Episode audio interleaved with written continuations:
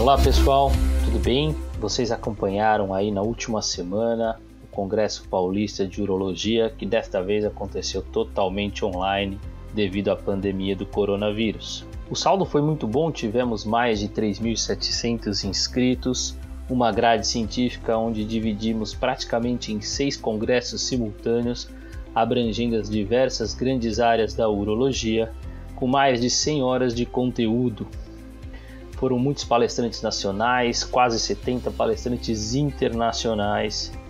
E todo esse conteúdo ainda estará disponível para aqueles que conseguiram adquirir a categoria Plus ainda por mais seis meses. A ideia desses nossos próximos episódios é trazer para vocês o que teve de mais importante em cada plenária. Hoje, a doutora Lorena Marsalo, que é coordenadora do Departamento de Uropediatria na SBU São Paulo, traz para vocês então os highlights em uropediatria do CPU 2020. Vamos ouvi-la? Obrigado, Lô. Olá a todos. Meu nome é Lorena Marçalo Oliveira. Eu sou a diretora do Departamento de Uropediatria da SBU São Paulo. E nessa gravação eu vou elencar os destaques da plenária de uropediatria. A plenária contou com diversos convidados nacionais e internacionais.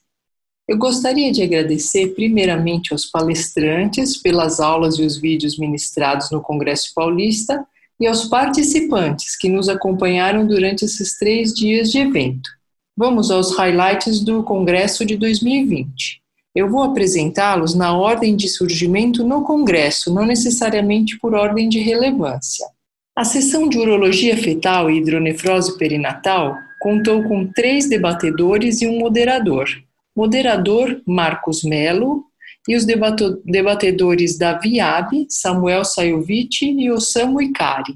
Eles discutiram cinco casos clínicos com graus diferentes de dilatação de via urinária, uma apresentação das diferentes classificações de hidronefrose com tabelas, também o uso de antibiótico profilático para esses casos e a conduta tomada dependendo do tipo de hidronefrose uma discussão muito interessante, uma abordagem bastante prática e abrangente dos casos. Próxima aula que eu vou destacar foi a aula do Dr. Fernando Cork sobre circuncisão. O título da aula era Quando, Como e Porquê. Então, ele falou sobre as indicações de cirurgia, a história natural do descolamento prepucial, estatísticas tanto mundiais quanto brasileiras, citou que 5 a 10% da população brasileira é circuncisada quando dividida por faixa etária.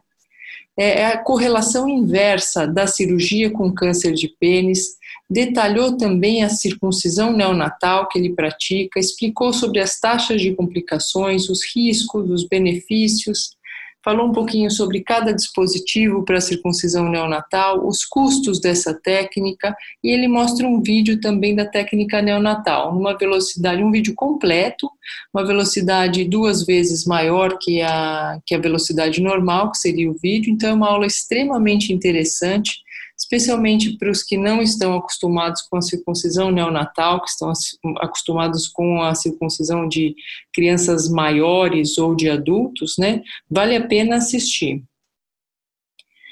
A próxima aula que eu vou destacar é a aula de Prunibelli. Essa aula foi dada pelo Dr. Roberto Lopes, é, ele, ele começou definindo a síndrome, fez uma apresentação muito visual, com fotografias das variações anatômicas, tanto abdominais, dos órgãos internos, uma aula muito bonita.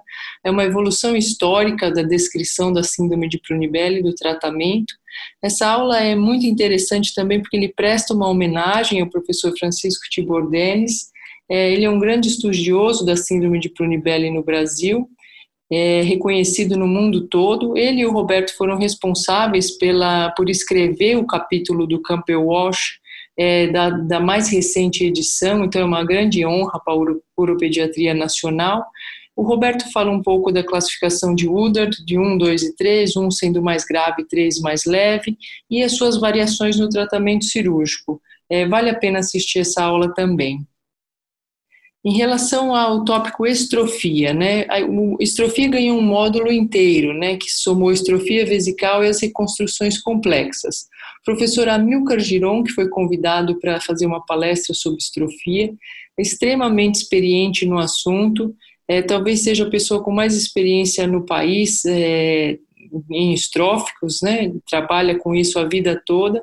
Então ele faz uma aula que foi um compêndio sobre o assunto, a sua experiência pessoal, seus casos, toda a evolução ao longo dos anos. Ele fala desde o cuidado nos berçários, a orientação aos pais, a reconstrução cirúrgica em estagiada, em, em etapa única, evolução a longo prazo uma casuística muito interessante que ele tem a respeito de função sexual, de fertilidade, é, de maternidade também das estróficas grávidas. Comenta um pouquinho sobre a literatura que fala de menos de 5% de fertilidade no sexo masculino. Uma aula bastante interessante, bastante completa, acrescida da experiência particular do professor Amilcar. Né?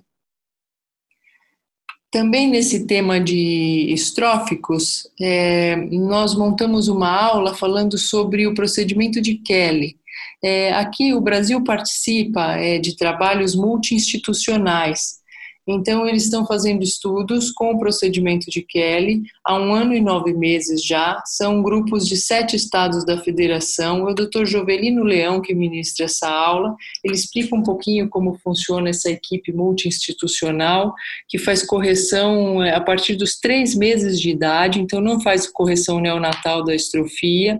Ele apresenta o procedimento de Kelly, para quem não conhece, né, não são todos que conhecem, que faz uma mobilização bastante radical de tecidos moles, duas vias de acesso, tanto abdominal quanto perineal, reconstrução de colo, da uretra, da musculatura e, importante, uma dissecção bastante meticulosa de vasos e do nervo podendo.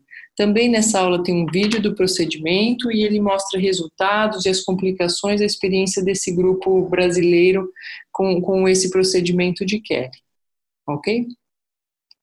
É, outra aula que eu gostaria de destacar foi dada pelo Dr. Carlos Augusto Molina. Ele falou sobre o manejo clínico da bexiga neurogênica, particularmente de dois tipos de manejo, que é o manejo proativo e o manejo expectante é, descreveu que 60% a 80% das crianças com bexiga neurogênica vão desenvolver algum problema urológico do, durante a vida, falou da importância do uso do cateterismo limpo do inter, intermitente, é, do estudo urodinâmico, explicou um pouquinho também sobre a função vesical, de sinergia, de enervação, é, e que 94% dessas crianças teriam uma indicação de tratamento proativo. Então, é bastante interessante para a gente se conscientizar do tipo de tratamento e talvez tomar uma medida antes, se antecipar aos problemas urológicos dessas crianças. Falou também um pouquinho do uso de anticolinérgicos e do segmento. É, em relação à sessão de vídeos, também gostaria de destacar essa sessão, uma sessão extremamente interessante. Os vídeos são muito bonitos de assistir, estão em boa definição. Foram quatro vídeos mostrados. A moderação dessa sessão foi feita pelo Dr. Bruno Tizeu.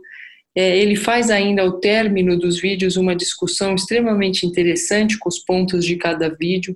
Foi mostrado um vídeo pelo Dr. Paulo Moscardi de peloplastia robótica, Dr. Daniel Sucupira, dois vídeos, tanto de correção laparoscópica de refluxo quanto um vídeo de reimplante ureteral.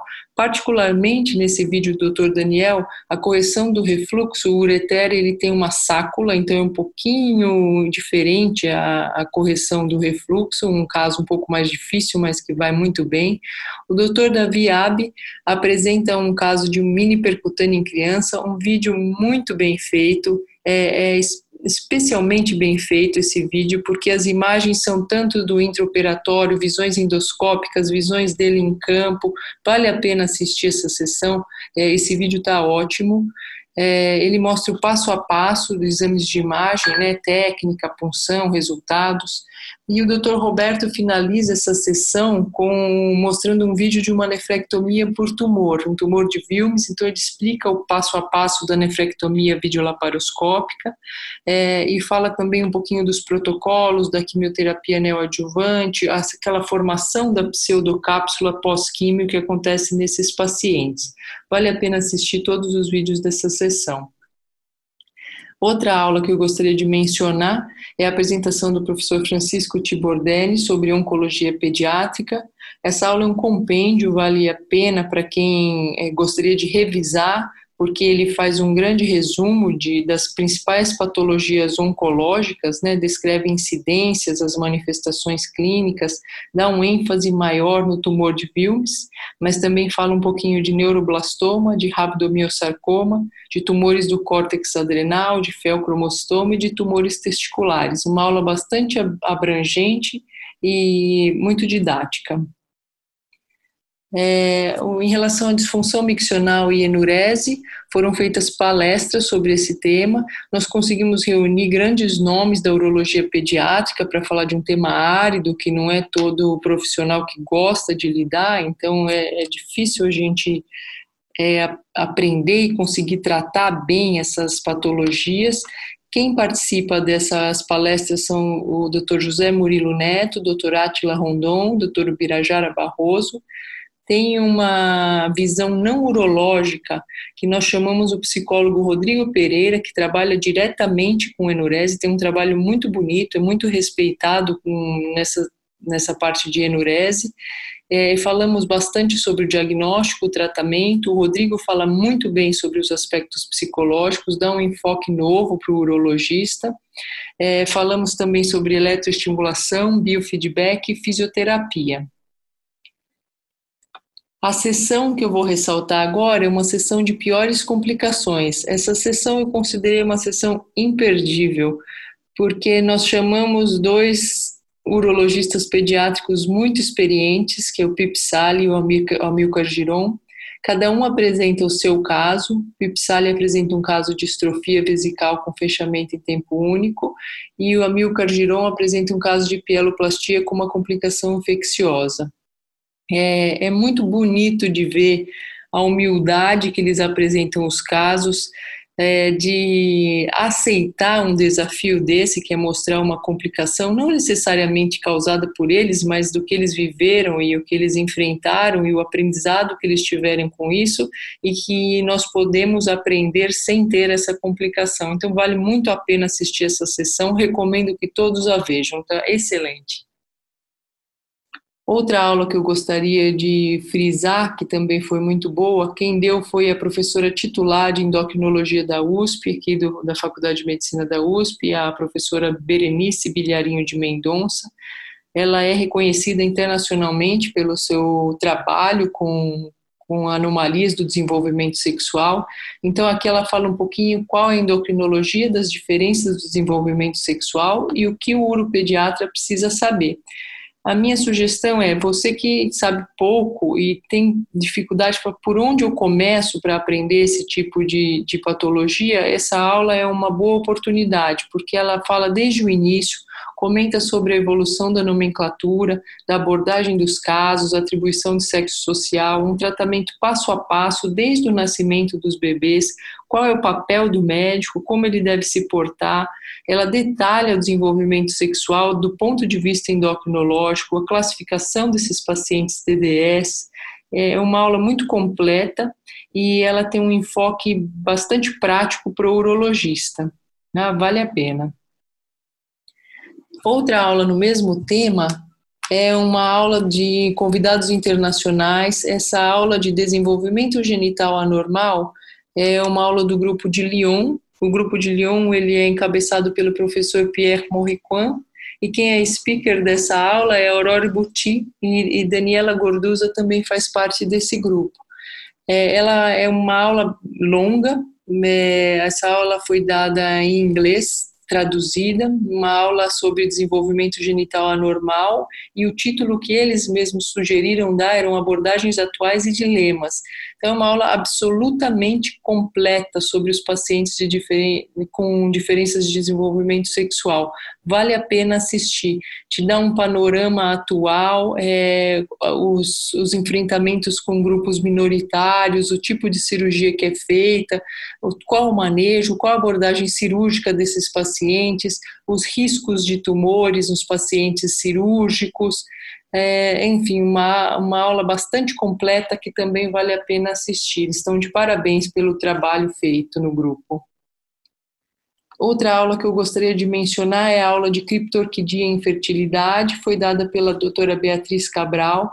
Ela faz um grande resumo e uma atualização do desenvolvimento testicular é, fala bastante da infertilidade relacionada à ectopia testicular ou uh, os testículos não descidos, fala um pouquinho das causas desses testículos não descidos, explica o porquê da orquidopexia precoce e reduzir o dano causado pelo estresse térmico. Vale a pena uma revisão sobre esse assunto. É, na sessão de casos complexos, vou sugerir que assistam duas aulas. É, a primeira é o Dr. Paul Austin, ele fala muito didaticamente, com muita clareza sobre hidronefrose antenatal, explica em detalhes as classificações, os prós e os contras de cada uma, vale a pena assistir. Outra aula é a do Dr. Pramod Reddy, ele apresenta um caso de litíase urinária extremamente simpático, é, fala muito bem também, explica como minimizar a radiação, é, as taxas de recorrência da litíase na infância, ele fala sobre incidência, história familiar, malformações, uma aula bastante completa também. A sessão de casos complexos vale a pena ver. Em relação à hipospádia, nós tivemos, é, dividimos um pouquinho em uma palestra inicial do Dr. Luiz Braga, da McMaster University, ele falou um pouco sobre a tentativa de padronização da cirurgia de hipospádia é, e ele desenvolve uma força-tarefa para a construção de uma base de dados internacional.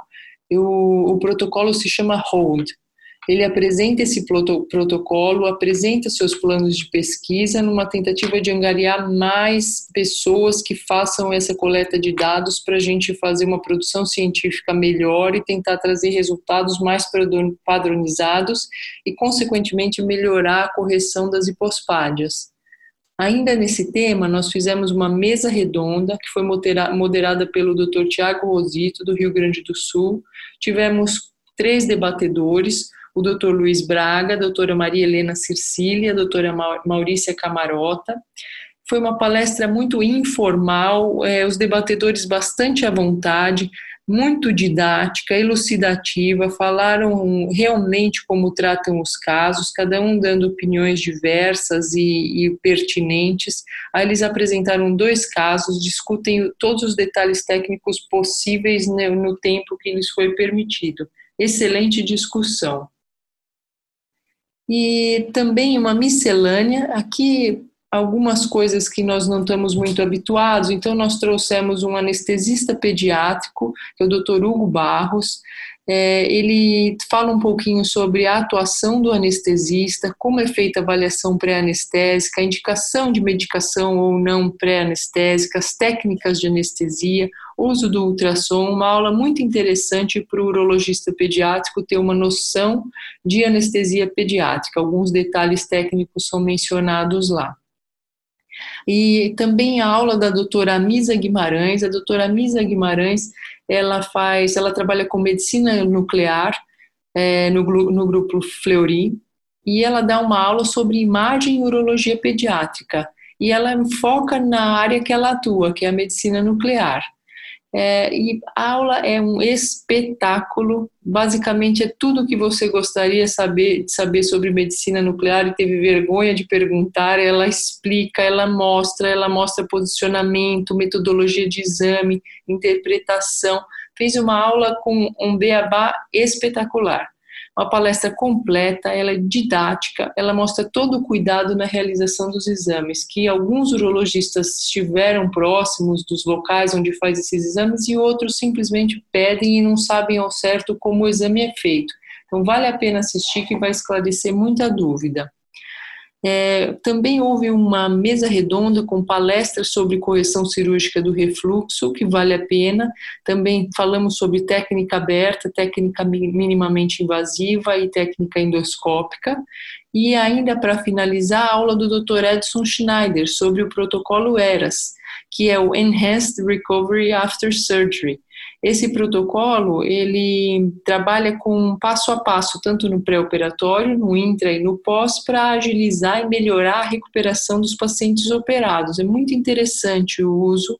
É, o Dr. Edson tem bastante experiência nessa modalidade né, de anestesia e recuperação, fala sobre o uso de líquidos anestésicos na incisão, a formulação, a maneira como isso é feito, mostra diversos vídeos né, desses pacientes, muito interessante de se assistir. É, o congresso inteiro teve aulas é, de grande qualidade, então, se você tiver a oportunidade de assistir, ter um tempinho ali, uma paciência para rever, vale muito a pena. A gente, quando vê e revê, acaba gravando mais os conteúdos. É, eu gostaria, então, de agradecer pela presença de todos nesse congresso virtual. Espero que num próximo estejamos juntos, né, que possamos superar essa fase complexa que a gente está vivendo. Muito obrigada, um grande abraço a todos. Você acabou de ouvir mais um episódio do UroTalks, o podcast oficial da Sociedade Brasileira de Urologia Seção São Paulo. Todas as edições estão disponíveis no site www.sbu-sp.org.br e também nas principais plataformas de streaming. Nos vemos no próximo episódio. Até lá!